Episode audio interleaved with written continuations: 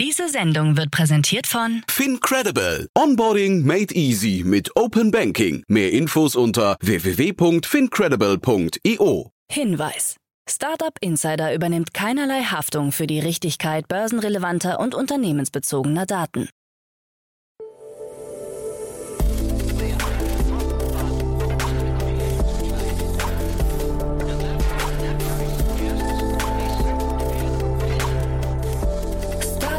Insider Daily. Morgen Update. Einen wunderschönen guten Morgen und herzlich willkommen zu Startup Insider Daily. Mein Name ist Jan Thomas. Heute ist Montag, der 24. Januar. Ja, und das sind heute unsere Themen. Der Elektroautohersteller Next Ego plant offensichtlich seinen Börsengang. Netflix und Peloton enttäuschen die Börse. Das Matratzen-Startup Casper verlässt sogar die Börse. Kunden in Frankreich verklagen N26. Und Spotify liegt beim Musikstreaming weiterhin deutlich vor der Konkurrenz. Heute bei uns zu Gast im Rahmen der Reihe Investments und Exits ist Matthias Ockenfels von Speed Invest und wir haben über, ja, ich glaube, eine ganze Reihe an wirklich spannenden Themen gesprochen. Zum einen haben wir Lendes besprochen. Da gab es ja gerade die 80 Millionen Euro Finanzierungsrunde. Vielleicht an der Stelle nochmal kurz der Hinweis auf den vergangenen Freitag. Da war ja bei uns zu Gast Stavros Papadopoulos, der Co-Gründer und Managing Director von Lendes.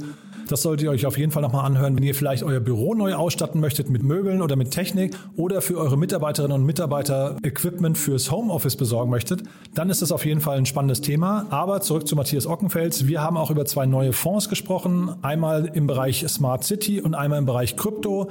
Dann haben wir gesprochen über den E-Sports-Markt und wir haben am Rande noch so ein bisschen gesprochen über Amazon und TikTok. Also ihr seht schon, so ist es halt, wenn man am Sonntag spricht. Da haben wir beide ein bisschen mehr Zeit gehabt und dementsprechend war es ein richtig cooles Gespräch. Kommt sofort nach den Nachrichten mit Anna Dressel, aber wie immer kurz der Hinweis auf die weiteren Folgen. Um 13 Uhr geht es hier um richtig großes Geld. Bei uns zu Gast ist Philipp Triebel, der Co-Gründer von Seller X. Ja, und ich habe ihn gefragt, ob er böse ist, dass man sie als Trasio-Klon bezeichnet. Und ja, was er darauf geantwortet hat, das hört ihr nachher selbst. Aber es geht um eine 500 Millionen Dollar Runde. Ihr habt es ja vielleicht auch mitbekommen, Sie haben gerade eine wirklich bemerkenswerte Akquisition getätigt. Also da geht es so richtig zur Sache. Das Unternehmen wächst unglaublich schnell. Und ja, ich habe mit Philipp sehr ausführlich gesprochen. Ich glaube, wir haben eine Dreiviertelstunde gesprochen, weil es eben so ein spannender Markt ist, beziehungsweise so ein angesagtes Modell. Und wir haben das einfach von allen Seiten durchleuchtet. Und Philipp hatte auch große Lust zu reden. Also das hat mich total gewundert. Er war gar nicht verschlossen, sondern im Gegenteil hat alle Details zu dem Modell und zu der Idee äh, preisgegeben. Also ein richtig cooles Gespräch kann ich euch wirklich nur wärmstens empfehlen. Und ebenfalls empfehlen kann ich euch um 16 Uhr das Gespräch mit Alexander Giesecke, dem Co-Gründer und CEO von Simple Club. Und das kann ich euch aus einem anderen Grund empfehlen. Denn während Seller X schon ein Unicorn geworden ist, arbeitet Simple Club sehr, sehr zielstrebig daran, eins zu werden. Und das klingt auf den ersten Blick vielleicht erstmal verrückt, denn wir reden über eine Finanzierungsrunde in Höhe von gerade mal 1,25 Millionen Euro. Aber eingestiegen sind Business Angels, und zwar, jetzt zitiere ich Alexander mal, Business Angels, die ihnen dabei helfen sollen, ein Unicorn zu werden. Und deswegen haben sie sich auch fast nur Unicorn-Gründer reingeholt. Unter anderem den Daniel Kraus von Flixbus, den Christian Hösewig von Schüttflix, Matti Niebelschütz von CoachHub und dann eben auch die Gründer von Sender. Also ihr seht schon ein krasser Kreis an Business Angels. Ja, und Simple Club ist ein AdTech-Unternehmen, das über YouTube groß geworden ist. Und ich fand das ein sehr, sehr cooles Gespräch, hat mir großen Spaß gemacht. Das, wie gesagt, um 16 Uhr. So, damit genug der Vorrede. Jetzt kommen die Nachrichten mit Anna Dressel, danach dann Matthias Ockenfels von Speed Invest und vorher wie immer ganz kurz die Verbraucherhinweise. Werbung. Hi, hier ist Nina aus dem Content-Team von Startup Insider. Vielleicht hast du es ja schon gehört, wir haben endlich neben unserem Hauptkanal Startup Insider nun auch separate Kanäle für unsere verschiedenen Formate eingerichtet. Wenn du zum Beispiel nur unser tägliches Nachrichtenupdate Startup News hören möchtest, kannst du ab jetzt ausschließlich den Startup News Kanal abonnieren. Gleiches gilt für Investments und Exits, Startup Spotlight und alle anderen Formate, die zukünftig kommen werden. Die volle Ladung Startup Insider, also alle Formate, gibt es natürlich weiterhin hier auf dem Hauptkanal. Also, um die einzelnen Kanäle zu abonnieren, besuche jetzt startupinsider.de/slash insider. Wir sehen uns auf deinem Lieblingskanal. Startup Insider Daily. Nachrichten. Stock market? Yes. Elektroautohersteller NextEgo plant offensichtlich Börsengang. Nach einem turbulenten Jahr inklusive überstandener Insolvenz scheint das Aachener Elektroauto-Startup NextEgo den Weg an die Börse gehen zu wollen. Aus Finanzkreisen wurde bekannt, dass Ego eine Börsennotierung im ersten Halbjahr 2022 anpeile. Dabei käme sowohl ein normaler Börsengang als auch ein Spec-Deal in Betracht. Die angepeilte Bewertung könne sich dabei auf rund 1,5 Milliarden Euro belaufen. Bislang hat das Unternehmen rund 1000 Autos seines Modells Ego Live gebaut, davon alleine mehr als 200 im letzten Quartal. Next Ego gehört inzwischen mehrheitlich dem niederländischen Investor ND Industrial Investments, der die Vermögenswerte der Vorgängerfirma E.Go im Sommer 2020 aus der Insolvenz in Eigenverwaltung herausgekauft hatte. Der prominente Gründer Günther Schuh hatte das Unternehmen im Sommer letzten Jahres verlassen. I'm gonna be suing you. Kunden in Frankreich verklagen N26. Die Berliner Smartphone Bank gehört zu den wertvollsten Startups in Deutschland. Jetzt sieht sich das Unternehmen mit einer Sammelklage in Frankreich konfrontiert, der sich bisher rund 50 N26-Kunden angeschlossen haben. Diese werfen der Bank vor, sowohl ihre Konten ohne Ankündigung geschlossen zu haben, als auch ihre Guthaben blockiert zu haben. Während die Anwältin der Kläger Schadensersatz geltend machen will, spricht N26 auf vorgeschriebene Routineprüfungen. Der Fall soll am 12. April vor einem Gericht in Paris verhandelt werden. Türkei möglicherweise die nächste Bitcoin-Nation. Am vergangenen Donnerstag hat El Salvadors Präsident Nayib Bukele dem türkischen Präsidenten Recep Erdogan einen Staatsbesuch abgestattet. Medienbeobachter wähnen darin einen möglichen Vorstoß der Türkei in Richtung Bitcoin-Adoption. Hintergrund dürfte die derzeit hohe Inflation des Landes und der Kursverfall der türkischen Lira sein. Auch ist die Zustimmung für den Kurs der Regierungspartei AKP zuletzt stark gesunken und liegt mit nur noch 24 Prozent Stimmenanteil hinter denen der Oppositionspartei CHP. Bukele wiederum hat in den vergangenen Monaten mit dem Konzept der Bitcoin-Nation auf sich aufmerksam gemacht und hatte zudem die letzten Wahlen mit einer Zustimmung von 53 Prozent deutlich gewonnen. In der anschließenden gemeinsamen Pressekonferenz wurde der Begriff Bitcoin jedoch nicht erwähnt. Spotify liegt beim Musikstreaming weiterhin deutlich vor der Konkurrenz. Laut einer aktuellen Auswertung von Media Research liegt Spotify auf dem weltweiten Markt für Musikstreaming weiterhin deutlich vor Apple. Demnach würden weltweit 523,9 Millionen Menschen und damit 26,4 Prozent mehr als im Vorjahr für ein Musikabo bezahlen. Davon entfallen rund 162,4 Millionen Abonnenten, in etwa 31 Prozent auf Spotify, während Apple Music 78,6 Millionen zahlende Kunden und damit einen Marktanteil von 15 Prozent verzeichnet. Amazon Music und Tencent Music können jeweils 13 Prozent für sich verbuchen, während YouTube Music mit über 50 Prozent das derzeit schnellste Wachstum verzeichnet. Ja, meine Damen und Herren, ich will gar nicht lange drumherum reden. Die neuen Quartalszahlen stehen an. Oh. Netflix mit düsteren Geschäftsprognosen. Zählte der Streaming-Anbieter Netflix zu Beginn der Corona-Pandemie noch zu den Krisen- und Kursgewinnern, sorgte das Unternehmen Ende letzter Woche für Ernüchterung. Denn trotz zahlreicher Blockbuster wie dem weltweit erfolgreichen Squid Game hat Netflix sein Wachstumsziel im letzten Quartal 2021 knapp verfehlt. Insgesamt konnte man 8,3 Millionen Neuabonnenten gewinnen, wodurch die Gesamtzahl der Abonnenten auf knapp 222 Millionen gestiegen ist. Dabei ist der Umsatz im Vergleich zum Vorjahreswert um 16 Prozent auf 7,7 Milliarden US-Dollar gestiegen und der Gewinn um rund 12 Prozent auf 607 Millionen Dollar. Schwerwiegender war jedoch die Prognose für das erste Quartal 2022, die mit anvisierten 2,5 Millionen Neukunden deutlich pessimistischer ausfällt als von Analysten erwartet. Die Aktie von Netflix ist nachbörslich zeitweise um 20 Prozent abgestürzt. Peloton offensichtlich in der Krise. Ebenfalls bereits am vergangenen Donnerstag ist die Aktie des Fitness-Startups Peloton Interactive auf Talfahrt gegangen. Hintergrund ist ein Bericht der CNBC, die aus einer internen Präsentation Pelotons zitiert. Demnach scheint die Kundennachfrage in der letzten Zeit drastisch gesunken zu sein, sodass sich Peloton dazu entschieden habe, die Produktion seiner Heimtrainer vorerst auf Eis zu legen. Um Kosten zu senken und den Aktienkurs anzukurbeln, arbeitet Peloton Berichten zufolge bereits mit dem Beratungsunternehmen McKinsey Co. zusammen. Dem Bericht zufolge seien neben dem Produktionsstopp auch der Abbau von Personal, Preiserhöhungen und das Schließen einiger Läden geplant.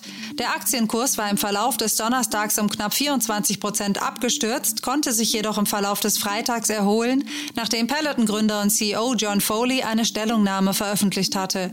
Darin heißt es, Gerüchte, dass wir die Produktion von Bikes und Treads stoppen, sind falsch. Zugleich gestand er ein, dass Peloton seine Produktion angepasst habe. Laut Bloomberg werde Peloton am 8. Februar einen Vierteljahresumsatz von 1,14 Milliarden Dollar bekannt geben und damit nur knapp unter den Erwartungen von 1,16 Milliarden Dollar liegen. Börsendelisting von Casper besiegelt. Vor einigen Jahren galt das Matratzenlabel Casper als erfolgreicher Vorreiter des sogenannten Direct-to-Consumer D2C-Segments, hatte jedoch Schwierigkeiten, seine Equity Story dauerhaft aufrechtzuerhalten. Kurz vor dem Börsengang im Jahr 2020 hatte das Unternehmen seine Bewertung von 705 Millionen Dollar auf die überschaubare Bewertung von lediglich 500 Millionen Dollar gesenkt. Der Nachrichtensender CNN hatte Caspers Börsengang daraufhin öffentlich als Desaster bezeichnet. Zwischenzeitlich war der Unternehmenswert auf deutlich unter 200 Millionen US-Dollar gefallen. Im November hatte das Unternehmen bekannt gegeben, Casper von der Börse nehmen zu wollen und wieder zu einem Privatunternehmen zu machen. Demnach soll der Matratzenhersteller von der auf Konsumgüterunternehmen spezialisierten Investmentfirma Durational Capital Management übernommen werden. Diese Woche hat die Hauptversammlung dem Deal zugestimmt, wodurch Casper bereits in der kommenden Woche von der Börse genommen werden dürfte. I guess I should probably document what's going on. I cut my finger pretty bad, got my elbow. I'm just so happy to be alive. I'm just kind of taking in what just happened. Ermittlungen nach Flugzeugabsturz von YouTuber. Die US-Verkehrsbehörden gehen Vorwürfen nach, denen zufolge der ehemalige Olympia-Snowboarder und jetzige YouTuber Trevor Jacob einen Flugzeugabsturz bewusst herbeigeführt hatte, um sich dabei zu filmen. Dabei geht es um den Absturz eines Leichtflugzeugs am 24. November des vergangenen Jahres über dem Los Padres Nationalpark im Südwesten Kaliforniens. Jacob hatte sich dabei gefilmt, wie er mit Fallschirm und Selfie-Stick aus einem Flugzeug springt, während dieses abstürzt und am Boden zerschellt. Der knapp 13-minütige Clip wurde inzwischen millionenfach angeschaut. Da Jacob während des Clips permanent flucht und anschließend seine Wunden filmt, ist noch unklar, ob es sich um einen tatsächlichen Unfall handelt oder ob dieser bewusst inszeniert wurde, um ein virales Video zu produzieren. Flugexperten sehen jedoch zahlreiche Indizien für einen geplanten Stunt, da Jacob unter anderem seinen Fallschirm bereits anhatte und die Tür des Flugzeugs einen Spalt geöffnet war. Startup Insider Daily. Kurznachrichten. Die Supermarktkette Kaufland macht einen halben Schritt in Richtung Metaverse und hat im Spiel Animal Crossing eine eigene Insel eröffnet. Diese hört auf den Namen Kauf Island und soll auf das Thema Nachhaltigkeit aufmerksam machen. Lavinia Amat, Leiterin Nachhaltigkeit bei Kaufland, erklärte dazu, im Spiel machen wir Nachhaltigkeit erlebbar. Unsere Insel zeigt, wo die Lebensmittel herkommen und was beispielsweise mit den Pfandflaschen passiert, wenn sie in unseren Pfandautomaten landen.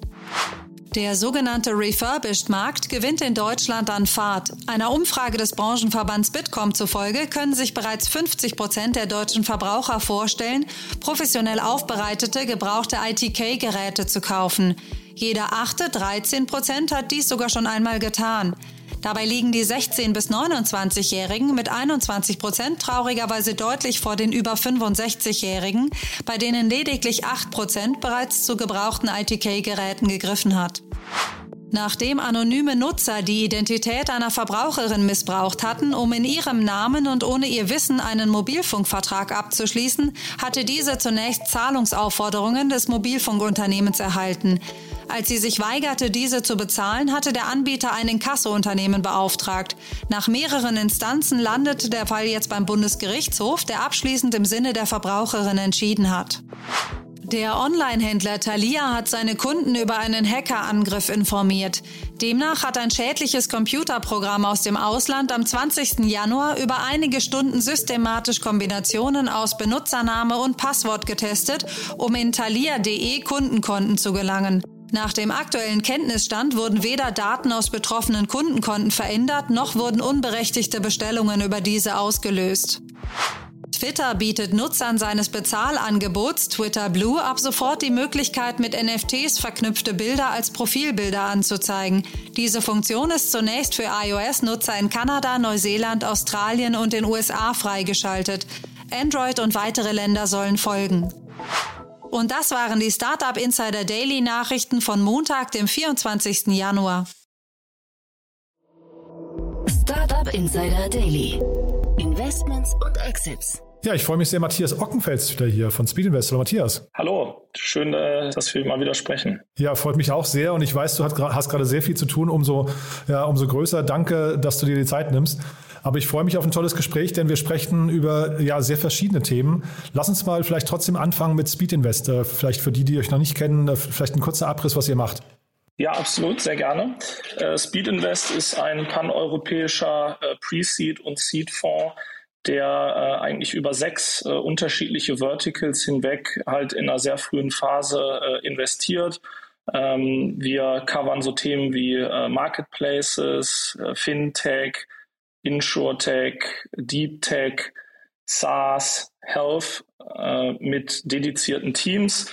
Äh, wir supporten die Companies äh, auch sehr stark, haben dafür ein extra Team, äh, unser Plattform Plus Team und ja, investen äh, quer äh, durch Europa und eigentlich äh, weltweit. Mhm. Und euer Name taucht immer wieder auf in den Finanzierungsrunden, die wir hier besprechen, weil ihr wirklich, äh, glaube ich, ein ganz gutes Händchen habt bei frühen, äh, frühen Phasen. Ne? Was, was das hoffe ich auch, ja. ja. Aber sag mal vielleicht nochmal ganz kurz, äh, das müssen wir jetzt nicht vertiefen, aber aus deiner Sicht, wie erkennt ihr, wie, wie identifiziert ihr ein frühes Unternehmen, was hinter Erfolg haben kann? Was sind da die wichtigen Faktoren aus deiner Sicht?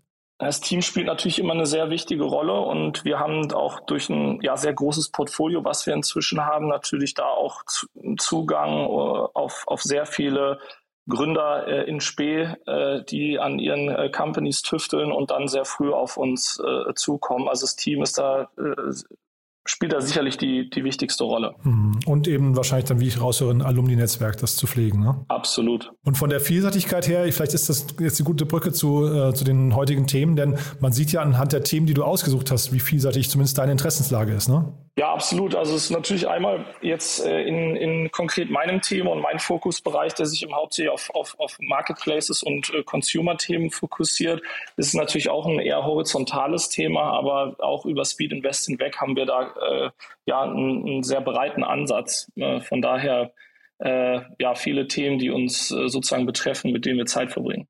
Dann lass uns mal mit Lendis anfangen. Das war eine große Runde letzten, äh, in der letzten Woche. Ich glaube, Freitag wurde sie announced. Ich hatte auch den Stavros Papadopoulos hier zu Gast, den Co-Gründer und, und äh, Managing Director.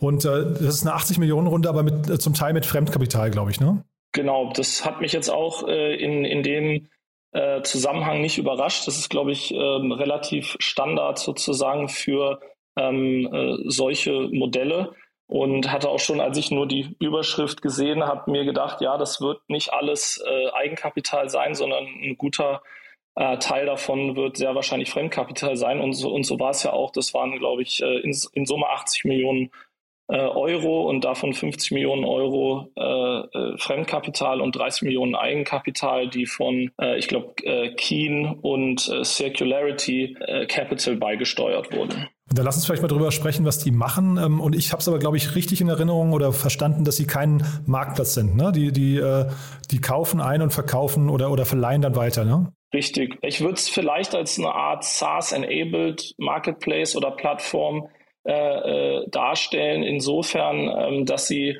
äh, natürlich eine Software anbieten, mit denen äh, Unternehmen quasi die ähm, Arbeitsgeräte und auch äh, Möbel ihrer ähm, äh, Mitarbeiter managen können und ihnen die natürlich auch zur Verfügung stellen können und das Ganze halt auf einem ja, Leasing- oder Mietmodell, äh, sprich äh, die zahlen dafür auf einer monatlichen oder jährlichen Basis äh, und müssen halt eben die Geräte nicht selber anschaffen, sondern das macht halt eben Lendes. Ja, genau. Wobei Plattform äh, bzw. Marktplatz würde für mich halt irgendwie bedeuten, dann könnten halt zum Beispiel verschiedene, äh, ich weiß nicht, Telefonanbieter oder, oder Tischanbieter oder sowas sich da einfach dran docken. Ne? Und ich glaube, das ist hier nicht der Fall. Ich glaube, sie haben ein relativ ähm, begrenztes Portfolio und entscheiden sich ganz klar für oder gegen eine bestimmte Lösung. Das ist absolut richtig. Und äh, ich denke, was man sich gegebenenfalls vielleicht ähm, perspektivisch vorstellen kann, oder diese Geräte, die müssen ja auch, wenn die dann äh, zurückgegeben werden, sozusagen wieder verwertet werden. Das ist wahrscheinlich auch einer der Gründe, warum das Circularity Capital investiert hat, also zum Thema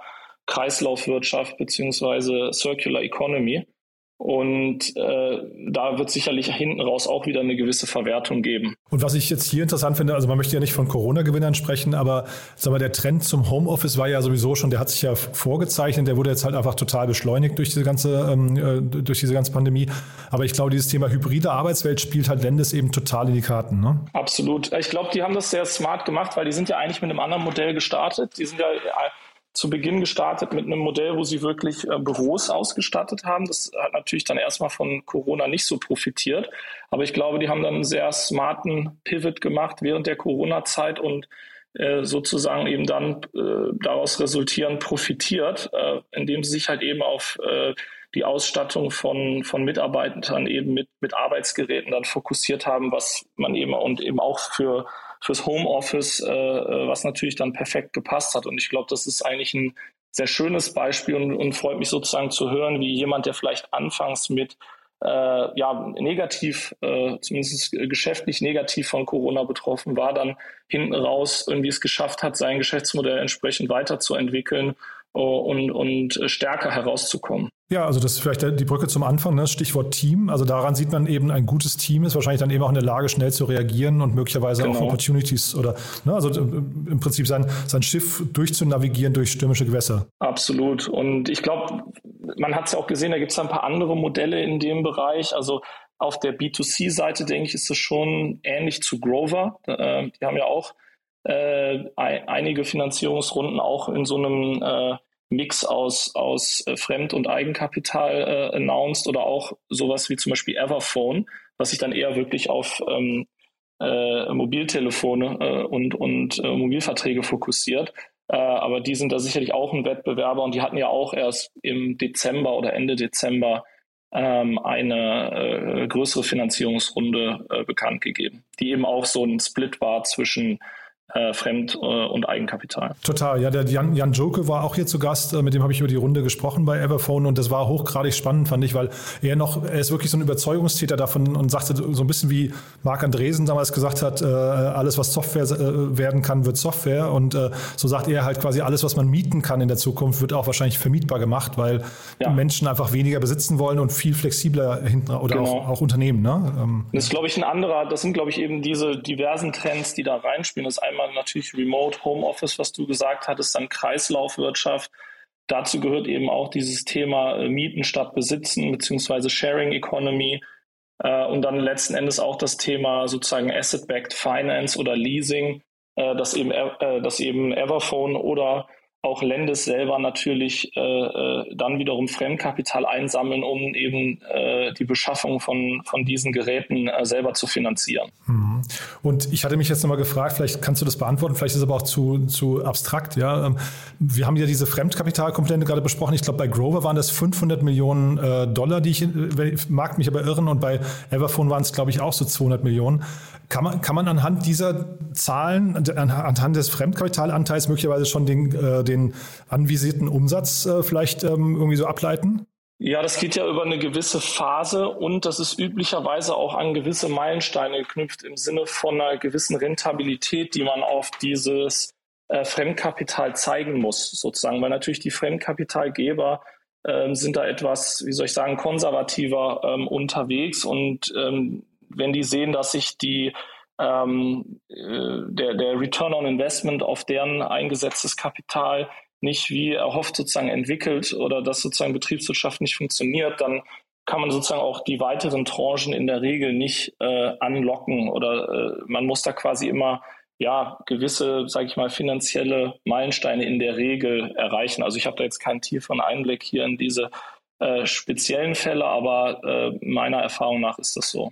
Ja, aber ich frage auch dahingehend, wenn jetzt hier äh, bei Lendes 50 Millionen Fremdkapital und bei, ähm, wie gesagt, bei Everphone, glaube ich, 200 Millionen äh, Fremdkapital, ob das schon so eine Relation aufzeigt, wo die Unternehmen sich gerade befinden, weißt du? Ja, das ist eher über eine Zeit. Das ist, deshalb habe ich das gesagt. Also ich glaube, das kann man jetzt nicht äh, an dem aktuellen äh, festmachen. Das, ich glaube, woran man es eher festmachen kann, ist sozusagen an der Größe der Eigenkapitalfinanzierung, weil das Eigen- und Fremdkapital in der Regel ein gewisses Verhältnis zueinander haben muss. Ähm, und natürlich werden die versuchen, möglichst schnell diesen äh, vollen Rahmen sozusagen auszunutzen. Aber äh, das ist dann natürlich eher ja, in, in der Zukunft und wahrscheinlich dann auch über einen längeren Zeitraum. Also ob das dann über ein halbes Jahr passiert oder über ein Jahr oder anderthalb Jahre, äh, das, das wird man dann sehen. Ja, also ich glaube, man kann jetzt nicht sozusagen einfach sagen, die werden jetzt dieses Jahr, ähm, weiß ich nicht, äh, in dem Fall 50 Millionen Euro Umsatz machen, weil sie 50 Millionen äh, Fremdkapitalfinanzierung bekommen haben. Oder, oder sagen wir mal, eins zu eins wäre das Verhältnis ja sowieso nicht, weil die haben ja selber auch noch eine gewisse Marge darauf. Aber ähm, ich glaube, so äh, genau oder platt kann man das jetzt nicht sagen. Aber man sieht zumindest, dass der Bereich Fremdkapital bei Startup-Finanzierung immer wichtiger wird. Ne? Absolut. Und ich glaube, wir hatten auch mal in einer von unserer vorherigen äh, äh, Sessions schon mal darüber gesprochen. Und, und man sieht das halt auch gerade, dass zumindest aktuell in Zeiten denen es derzeit noch äh, günstig ist, also in, der, in, in, äh, in Niedrigzinszeiten natürlich das auch eine sehr starke Rolle spielt und solche Modelle natürlich auch da, davon profitieren. Ich kann auch schon verweisen auf äh, morgen am Dienstag äh, kommt Paul Becker hier in den Podcast von Recap und die haben auch gerade eine 100 Millionen Runde äh, abgeschlossen, um äh, Revenue-Based Financing in Deutschland irgendwie sagen wir, attraktiver zu machen. Und das ist halt ein Trend, der in Amerika schon viel üblicher ist bei Finanzierung. Also diesen, dieser Mix quasi aus Fremd- und Eigenkapital Kapital sieht man in Deutschland noch nicht ganz so viel, glaube ich. Ne? Es wird immer mehr kommen, denke ich, und, und genau solche Themen wie eben äh, Revenue-Based Finance spielen da auch äh, sicherlich mit rein. Du, jetzt haben wir uns hier schon fast verquatscht. Wir haben ja noch ein paar andere Themen. Dann lass uns die mal, äh, lass uns mal weitermachen.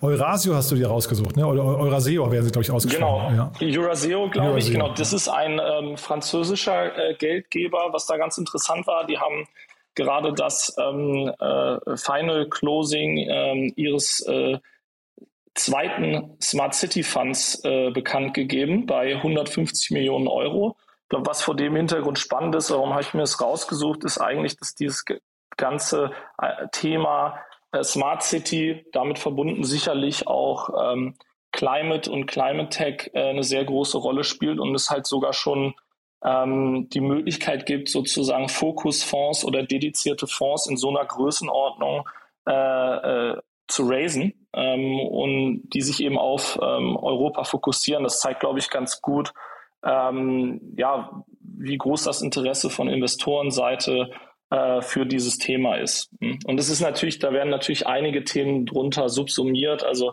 äh, sei es jetzt äh, Energie, äh, PropTech, Mobility oder äh, äh, auch Logistik, also alles, was sozusagen in diesen, sag ich mal, Smart City-Bereich äh, äh, reinfällt. Und fand es halt eben vor diesem, äh, vor diesem Hintergrund äh, ganz spannend. Ich finde das auch total spannend. Das ist halt so ein greifbares Thema, ne? Weil also ich glaube, jeder von uns wünscht sich, also oder vielleicht ein, noch einen Schritt zurück. Du sagst ja gerade, das sind, ist ein sehr breites Thema. Ne? Sie haben jetzt hier unter anderem investiert ähm, in Way, ne? Das ist diese, dieses Carsharing-Unternehmen hier aus Berlin, die ich oder oder, oder Tele Teleoperator-System kann man fast sagen. Tele, genau. Ja. ja ne? Also sehr sehr interessant äh, finde ich. Äh, Sie sind aber zum Beispiel auch bei Dance dabei. Das ist hier von den von den Soundcloud-Gründern ähm, diese, dieses neue der neue Bike-Sharing-Dienst oder, oder E-Bike-Dienst. Und das muss ich sagen, dass, da finde ich, da weichen dann diese Grenzen schon wieder auf, ja, wo ich sage, hm, ist das wirklich Smart City oder würde ich unter Smart City nicht, ich weiß nicht, eine bessere Verkehrsführung oder äh, intelligentere Parkplätze und sowas? Das gehört sicherlich auch dazu. Ich glaube, das ist ein, das, das hat Einfluss natürlich auf der B2B als auch auf der B2C-Seite und vielleicht konkret dazu. Ich glaube jetzt gerade, wenn man sich Dance zum Beispiel anschaut, Berlin hat ja auch gerade darüber äh, gesprochen. Es war ein Riesenthema, dass man quasi den kompletten äh, Kernbereich der Stadt in eine autofreie Zone äh, umwandelt. Und da gibt es ja eine, gibt's eine Petition, ne? ja, genau. Hm, ja. Und wann und wie das kommt, wird sicherlich äh, noch eine Weile dauern und in welcher Form. Aber es zeigt halt, wohin die Reise sozusagen hingeht. Und natürlich braucht man dann Alternativen für äh, Autoverkehr oder sozusagen den konventionellen Verkehr. Und, und da spielen sicherlich dann auch so Themen wie Dance äh, äh, mittel- bis langfristig eine stärkere Rolle. Mhm. Aber weißt du, ich würde, also ich bin total bei dir. Zeitgleich, wenn jetzt hier ein dedizierter äh, Mobility-Fonds ankommen würde, würde ich sagen, das fällt eigentlich eher in deren Thema und bei Smart City Ne, also die, die, da steckt ja drin intelligente City. Das ist jetzt nicht, nicht zwangsläufig, äh, äh weiß nicht, ruhender Verkehr oder ruhender Personenverkehr und dafür Umstieg aufs Fahrrad sondern, oder, oder E-Scooter. Weißt du, was ich meine? Also ich finde, da, ja, da sind so ein bisschen die Grenzen noch ein bisschen, bisschen schwammig und ich würde mir hier eigentlich. Ist es, hm? äh, der, muss man der Fairness halber auch äh, sagen, ist es wahrscheinlich auch so, dass ähm, am Ende dann der, die Gesamtanzahl an Deals, wenn man sich jetzt nur auf diesen Bereich fokussiert, noch nicht groß genug sind, dass man jetzt nur was äh, zu dem Thema sozusagen alleine machen könnte. Deshalb muss man es wahrscheinlich etwas größer auslegen. Und das ist ja immer das Problem bei Fonds oder die Herausforderung, dass das Kapital, wenn es einmal eingesammelt ist, muss ja auch platziert werden, ne? Absolut, absolut. Ähm, das, wobei ich jetzt gerade, ich sag mal, äh, zu dem Thema und auch äh, da nochmal, wenn man da jetzt sozusagen den, in Anbetracht der Herausforderungen, die sich jetzt sozusagen durch Klimawandel ergeben und äh, auch da anziehende Regulierung, äh, wird sicherlich auch größerer Bedarf da nach gewissen äh, äh, Lösungen geben. Und ich glaube, da, da wird es keinen Mangel an ähm, Investitionszielen geben. Ja, also zumindest wenn ich jetzt mal auf unseren eigenen Dealflow bei Speed Invest schaue, ich glaube, zum einen der Dealflow insgesamt im letzten Jahr ist extrem gewachsen. Äh, ich glaube fast 40 Prozent Jahr über Jahr und am stärksten da drin wiederum ist eigentlich Dealflow gerade so aus diesem Segment Smart City und Climate Tech äh, gewachsen. Und da habe ich auch gedacht, die beiden sind eigentlich sehr eng verbandelt, ne? Weil, also wenn man jetzt sagt, die, die Städte sind so der Ort, wo in Zukunft die meisten Menschen halt dann eben perspektivisch wohnen, dann will man dort eigentlich auch eine lebenswerte Umgebung schaffen. Und da gehört wahrscheinlich jede, jede Nachhaltigkeitslösung, die irgendwie Luft verbessert oder, äh, weiß nicht, den, den CO2-Ausstoß genau. verringert oder so, dann einfach dazu, ne? Absolut, ja. absolut. Du, wenn wir gerade schon bei Fonds sind, dann lass uns noch mal kurz noch, äh, du hattest auch mitgebracht, Andresen Horowitz hat einen neuen Fonds aufgelegt. Äh, das klingt ja auch schon wieder irre, ne? Äh, irre muss ich sagen, ne? Ja, also was, was äh, wahnsinnig ist da ist, ist, die haben, hatten ja einen ersten Kryptofonds aufgelegt, ähm, schon, äh, ich glaube, es war vor zwei Jahren nur äh, sozusagen, ähm, und haben jetzt dann ihren zweiten Kryptofonds angekündigt und es wird dann, glaube glaub ich, 3,5 Milliarden Dollar, wenn ich mich nicht irre. 4,5 habe ich hier sogar stehen. 4,5 ja, sogar, okay, ja. Entschuldigung. Ja. Und, und äh, das wird dann, glaube ich, der größte Kryptofonds äh, überhaupt. Äh, ich glaube, der, der aktuell größte ist von Paradigm und der ist, glaube ich, 2,5. Ja. Ähm, und das sind natürlich schon Wahnsinnsbeträge, wenn man sich überlegt, wir haben ja gerade drüber gesprochen, das Geld muss auch investiert werden. Äh, das muss man ja auch erstmal investieren. Ja. Was vielleicht vor dem Hintergrund noch ganz interessant ist, das ist vielleicht jetzt, äh, spielt da nur am Rande eine Rolle, aber es war ein ganz interessanter Austausch zwischen ähm, dem, dem Twitter-Gründer Jack Dorsey und Andreessen Horowitz, äh, wo es, wo sich im, im Prinzip äh, bekriegen äh, zum Thema äh, Krypto und ähm, sozusagen ist es wirklich so decentralized, äh, wie wir alles gerne hätten und behaupten oder nicht und äh, wer sind die Profiteure? Und ich glaube, vor dem Hintergrund hat da äh, äh Jack eine sozusagen den Punkt gebracht, dass, dass Andreessen Horowitz Status Quo sozusagen da selber das, das stark befeuert, weil sie auch einer der größten Profiteure sind. Ja, das war, da gab es ein, gab's so ein bisschen Twitter-Fight. Das ist vielleicht ganz interessant hier für die, für die Zuhörer, die es noch nicht gesehen haben. Ja, total spannend. Äh, ich, vielleicht kannst du mal erzählen, nä nähert ihr euch diesem Thema auch professionell? Weil ich muss sagen, ich finde es unglaublich schwer, da Schritt zu halten. Äh, das ist halt so eine ganze neue Welt. Ne? Also Krypto gepaart ja. mit NFT, äh, Web 3.0 und vielleicht auch noch Blockchain-Themen. Genau. Das ist ja so ein Kosmos, ne? Absolut. Also nee, wir nähern uns dem Thema, beziehungsweise wir sind da eigentlich schon sehr nah dran. Wir haben äh, Leute im Team, die sich dediziert darauf fokussieren. Wir ähm, investieren in dem Bereich, auch gerade jetzt vielleicht in dem Kontext DeFi ist natürlich auch im, im Zusammenhang von Fintech ein Riesenthema. Web äh, 3.0 ist jetzt auch gerade im Marktplatzbereich ein wichtiges Thema. Also das äh, das sind auf jeden Fall Themen, den, mit denen wir uns auseinandersetzen und wo wir stark drauf schauen. Ich persönlich bin da halt immer etwas am Abwartender, äh, insofern, dass ich halt mir das gerne erstmal ein bisschen anschaue, wie sich das Ganze ausspielt. Und muss jetzt nicht unbedingt der allererste sein, sondern halt vielleicht ähm, erstmal etwas mehr lernen, anschauen, beobachten und sich dann halt äh, äh eine Meinung dazu bilden und entsprechend äh, ja bewegen. Ich habe am Wochenende auch wieder mit dem Gründer von Axie Infinity habe ich ein, ein, äh, ein, Interview gesehen und man kann dem schon irgendwie allem folgen. Äh, zeitgleich sitzt man die ganze Zeit da und schüttelt innerlich mit dem Kopf und denkt, das kann aber auch nicht, äh, kann aber auch alles nicht wahr sein. Also ja, die Summen sind natürlich Wahnsinn. Also, ich bin jetzt eh mal gespannt. Jetzt gerade ich, in den letzten Tagen hat man auch gemerkt, so ein bisschen kippt die Stimmung teilweise wieder. Also jetzt einfach nur was was generell auch der sozusagen Kapitalfluss in in Krypto, in Blockchain, in diese ganzen Themen äh, reingeht. Und da wird sich dann sicherlich auch die Spreu vom Weizen trennen, wer das wirklich mit Überzeugung äh, verfolgt und quasi die, die jetzt irgendwie nur ob des schnellen Hypes gekommen sind, werden, werden dann hoffentlich auch äh, gehen. Und äh, ich glaube, das, das wird eine interessante äh, Entwicklung sein, eine interessante Reinigung eigentlich sein und, und bin dann gespannt, was da und wer da am Ende übrig bleibt. Ich glaube, die Reinigung, da hast du total recht, die ist auch notwendig, aber zeitgleich würde ich deswegen den Markt nicht mehr in Frage stellen, weil es haben wir, es, es wurden jetzt im letzten ja. Jahr so viele Weichen gestellt, so viele Großunternehmen sind draufgesprungen auf diesen Zug. Da, also ja, das, das würde ich auch nicht. Also ist für mich äh, auch klar. Ähm, äh, aber bin dann halt mal gespannt, sozusagen, wo die Reise hingeht. Und was für mich halt immer wieder ein Thema ist, ist, dass Leute halt auch wirklich Lösungen entwickeln, die irgendwie den, den Endkonsumenten und Endnutzern äh, äh, helfen und sie wirklich weiterbringen und jetzt nur äh, böse gesagt sozusagen einen Marktplatz für GIFs zu bauen, das kann jetzt halt nicht irgendwie das Ende der Fahnenstange gewesen sein, ja. Und da bin ich schon noch gespannt, was da noch so kommt. Ja, aber ich glaube, die Menge der äh, Menge an Nutzer, die quasi ähm, GIFs kaufen für horrende Preise, ist auch endlich. Weißt du, ich glaube, das macht man einmal und dann merkt man plötzlich, man kann es nicht weiterverkaufen. Und dann war das halt jetzt so eine Phase wie vielleicht, ich weiß nicht, eBay ganz am Anfang, als die Leute ein WLAN-Kabel gekauft haben oder sowas. Ne? Richtig. Ja. Ja. ja. ja ähm, du, aber dann lass uns mal weitergehen zum nächsten Thema vielleicht noch. Ähm, da hast du was aus Indien mitgebracht. Das fand ich auch spannend. Ja, genau. Ähm, Router, äh, das ist eine ja, Game Streaming und E-Sports Plattform. Die haben 25 Millionen äh, Dollar eingesammelt.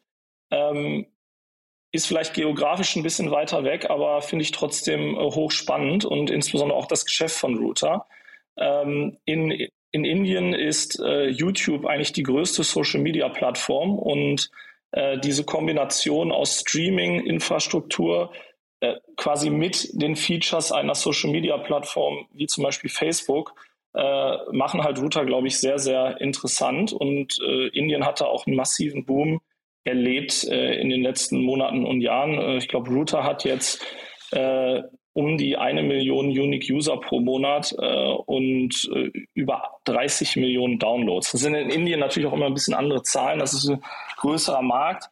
Äh, warum fand ich das auch spannend jetzt gerade äh, in Bezug auf die geplante Akquisition von Microsoft äh, äh, von Activision? Ja, und dem ganzen Hype sozusagen um Content Creator hatten wir jetzt ja gerade auch Web3 gerade was zu gesagt. Das hat ja auch viel mit Creator Economy zu tun. Und vor dem Hintergrund ist, glaube ich, auch, auch Router äh, äh ganz spannend. Ähm, insbesondere vor dem Hin Hintergrund, dass äh, ein Großteil dieser Runde auch äh, bei denen in das Creator Economy Ökosystem fließen soll, also ihr, ihr eigene Plattform in dem Bereich und, und äh, ein Marktplatzmodell. Und die wachsen auch sehr, sehr stark. Ne? Ich habe gesehen, irgendwie äh, Annual Recurring Revenue im letzten Jahr zweieinhalb Millionen äh, Dollar ja. knapp und jetzt in, in, in diesem Jahr wollen sie schon die 12 bis 15 Millionen schaffen. Ja, genau. Das ist ein wahnsinniges Wachstum und, und wie gesagt, es sind in Indien, glaube ich, auch, sind auch mal andere Dimensionen als was wir hier teilweise in Europa oder in der, in der westlichen Welt sehen. Ja. Die eine Million Nutzer, nur kurz, äh, ohne dich jetzt korrigieren zu wollen, aber das äh, sind die, die neuen Nutzer pro Monat. Äh, die, die, äh, Entschuldigung, ja. ja die monatlichen Nutzer, recht. die aktiven, sind sogar 8,5 Millionen. Das ist, äh, ja, finde ich, finde ich total, also ne, das, wir haben ja jetzt, glaube ich, den gleichen Artikel gelesen. Äh, das erinnert mich so ein bisschen, ähm, äh, sag mal, vom Modell her an, an äh, Twitch, ne, vielleicht mit so ein paar Steam-Komponenten drin. Kann man das vergleichen, würdest du sagen? Oder ist es eine, Genau, ist, glaube ich, ist, glaube ich, ein gut, ist, glaube ich, ein ganz guter Vergleich. Ähm, die machen das schon länger. Ähm, aber ich, man sieht das halt jetzt, dass das auch auf ganz vielen anderen Plattformen eigentlich Einzug hält. Und wir hatten ja jetzt gerade zum Beispiel die News von äh, TikTok und auch Instagram, dass sie auch ähm, Paid Subscription Features, also quasi anbieten wollen. Das heißt, ihren äh, Creatoren quasi erlauben, dass sie selber Bezahlabos äh, deren Zuschauern beziehungsweise Followern äh, anbieten. Und äh, ist, glaube ich, ein, ja, ein Riesenthema. Twitch war da sicherlich Vorreiter. Ähm, ist, glaube ich, jetzt ein Riesenthema, was halt auch überall anders passiert. Also TikTok, Instagram äh, etc. Und eben Router. Und das finde ich spannend. Äh, Jan Mitschaiker von HP Capital, mit dem habe ich kurz über den Gamesmarkt gesprochen und der hatte, ich, ich glaube, es war ähm, äh, so, der Gamesmarkt weltweit ist so groß wie der Filmmarkt und der Musikmarkt zusammen. Ich glaube, das war die Analogie, die er gezogen hat. Und mhm. deswegen ist es eigentlich erstaunlich. Also ähm, Amazon ist ja in dem Markt eigentlich jetzt außer Twitch, das zu ihnen gehört, gar nicht aktiv. Die haben so ein paar Spiele, wo, an denen sie sich äh, versuchen, aber dass die den, den Spielemarkt komplett an sich vorbeiziehen lassen, ist eigentlich seltsam, oder? Ja, ich bin mal gespannt. Also die, die werden sicherlich auch unter Zugzwang kommen, wenn das jetzt mit äh, Microsoft und Acti Activision passiert und äh, ihre, ihre anderen Wettbewerber äh, schlafen ja auch nicht. Also äh, ich bin gespannt, was da kommt. Selbst Netflix äh, hat ja jetzt teilweise äh, also so sehr casual Games, ja, aber äh, auf der Plattform, also die machen da auch erste Schritte in diese Richtung. Ähm, und ich denke, gerade jetzt auch so ein Player wie Netflix zum Beispiel, die sehen irgendwie, dass sich ihre normalen Abozahlen äh, und, und eher äh, ja, weniger stark wachsen und, und müssen halt eben nach neuen Wachstumsfeldern schauen. Äh, da wird sicherlich, äh, wird sicherlich noch mehr ja, Wettbewerb geben. Ich glaube, das Ganze ist ja auch vor diesem ganzen Meta, Metaverse-Thema eigentlich äh, wiederum ein riesen, riesen Trend, weil sich alle sozusagen darauf vorbereiten und da sei es jetzt eben Facebook, sei es Microsoft. Ähm, ja, da wird sicherlich noch einiges passieren. Bin ich, bin ich total bei dir, ja. Also bei Netflix, bei den Spielen, da warte ich immer noch drauf, dass mir irgendjemand mal mit leuchtenden Augen davon erzählt, dass er zum ersten Mal auf Netflix ein Spiel gespielt hat.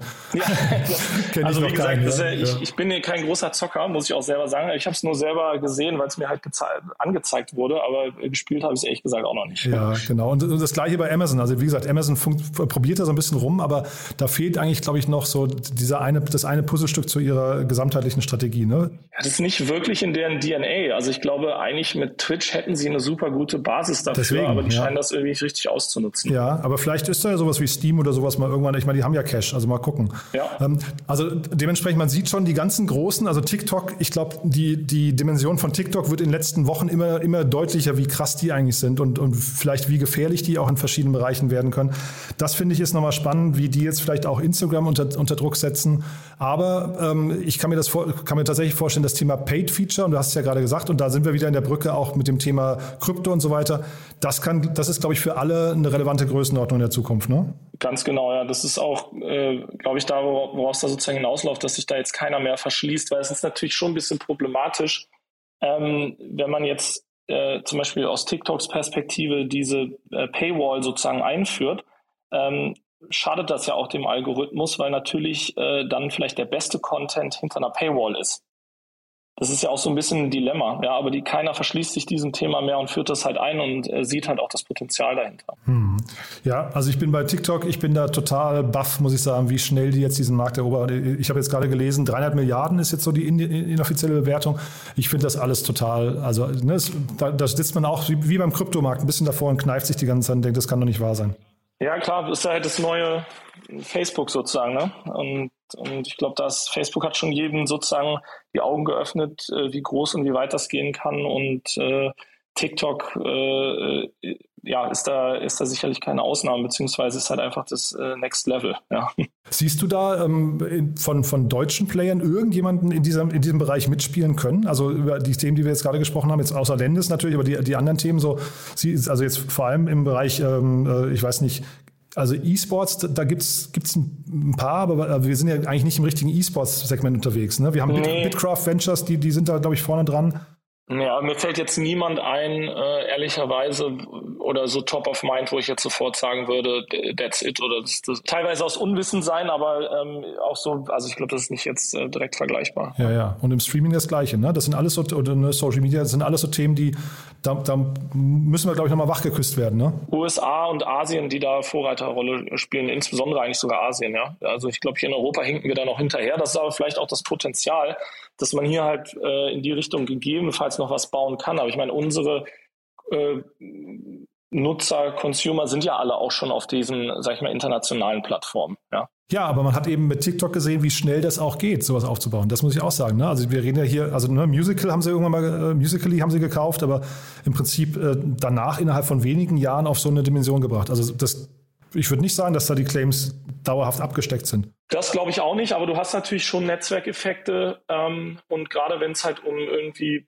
die, die, äh, Grenzen überschreitend sind und wenn ich mich jetzt sozusagen, was muss ich mir überlegen, was wäre jetzt mein Edge als irgendwie ähm, europäische oder lokale Plattform, das wird dann sicherlich auf sowas wie Sprache hinauslaufen, dadurch limitiere ich mich ja äh, quasi automatisch. Oder ich baue halt nochmal ein komplett neues weltweites TikTok sozusagen und greife die halt direkt frontal an. Ähm, klar, äh, würde mich jetzt aber wundern, wenn wir in Europa da auf einmal äh, mit dem mit, da die, die Vorreiterrolle einnehmen sozusagen. Wir sind, wir, wir hinken halt eigentlich leider immer sozusagen hinterher. Ja. Na gut, dann, ich sag mal, wir machen andere Sachen dafür hoffentlich gut. Also von daher, genau. wenn wir in dem Bereich nicht die Besten sind, ist es halt einfach so. Ist auch in Ordnung. Ja, Matthias, du, es hat großen Spaß gemacht. Haben wir irgendwas Wichtiges vergessen? Es waren ja jetzt viele Themen, aber ich, ich glaube, wir sind gut durchgekommen, ne? Nein, wir haben, wir haben alles abgedeckt und äh, ja, hat mich, hat mich gefreut. Ja, mich auch. Du, dann sage ich bis zum nächsten Mal und vielen Dank, ja? Ja, danke sehr.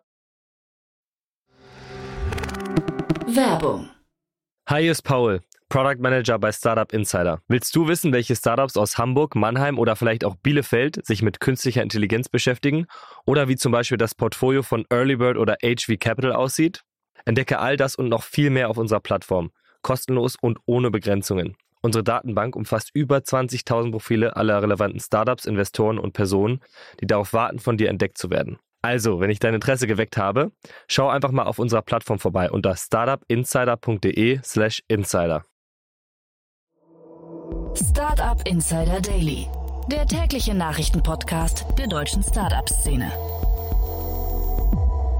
So, das war Matthias Ockenfels von Speed Invest. Ich hoffe, ich habe nicht zu viel versprochen. Ich fand es ein richtig cooles Gespräch mal wieder. Hat mir großen Spaß gemacht, habt ihr wahrscheinlich auch gemerkt. Hat einfach einen guten Flow gehabt Matthias. Und ist natürlich auch toll, wenn wir quasi so einmal querbeet sprechen und nicht jetzt in einem Segment bleiben. Also von daher richtig, richtig cool, finde ich. Nicht minder cool ist nachher das Gespräch um 13 Uhr mit Philipp Triebel, dem Co-Gründer von Seller X. Ich habe es ja von erzählt. Es geht um diesen angesagten Markt der Amazon-Aggregatoren. Also dieses ganze Thema FBA, Fulfillment bei Amazon, das quasi potenziert. Mit viel Kapital werden da gerade Unternehmen aufgekauft und in ein neues System integriert. Das Vorbild davon ist Trasio aus den USA, die ja, ich glaube, mittlerweile weit über 10 Milliarden wert sind. Und Seller X äh, stößt ins gleiche Horn hat gerade 500 Millionen Dollar eingesammelt, ist jetzt ein Unicorn und das gerade mal nach anderthalb Jahren, also wirklich sehr, sehr beachtlich. Und auf dem besten Weg dahin, aber noch viel, viel früher in der Zeitleiste, ist Alexander Giesecke, der Co-Gründer und CEO von Simple Club, ist bei uns. Ich habe es ja vorhin erzählt. Wir sprechen über das nächste Unicorn, das aber gerade erst 1,25 Millionen Euro eingesammelt hat, aber im Prinzip wirklich sehr überzeugend gerade die Weichen stellt. Das solltet ihr euch anhören, wenn ihr A wissen möchtet, wie kriegt man eigentlich so einen krassen Kreis an Business Angels zusammen. Ich habe es ja vorhin erzählt, von Schüttflix, von CoachHub, von Sender, von Flixbus kamen da Leute dazu. Aber es sollte euch auch interessieren, wenn ihr wissen möchtet, wie YouTube als Kanal, als Kundenakquise-Kanal oder auch als Kanal, um sehr früh ein Unternehmen aufzubauen, ohne große Kosten. Also wenn ihr wissen möchtet, wie das funktioniert, das alles erfahrt ihr nachher. Und natürlich, wenn ihr im Bildungsbereich unterwegs seid oder wenn ihr Kinder habt, dann kennt ihr Simple Club sowieso, weil sie wirklich eine sehr, sehr bekannte Marke mittlerweile haben. Also ein tolles Gespräch, kann ich euch wirklich nur empfehlen. Das dann nachher also um 16 Uhr. So. Das war's für den Moment und ja, ich hoffe, wir hören uns nachher wieder. Falls nicht, euch schon mal einen wunderschönen Tag und dann allerspätestens bis morgen. Ciao, ciao.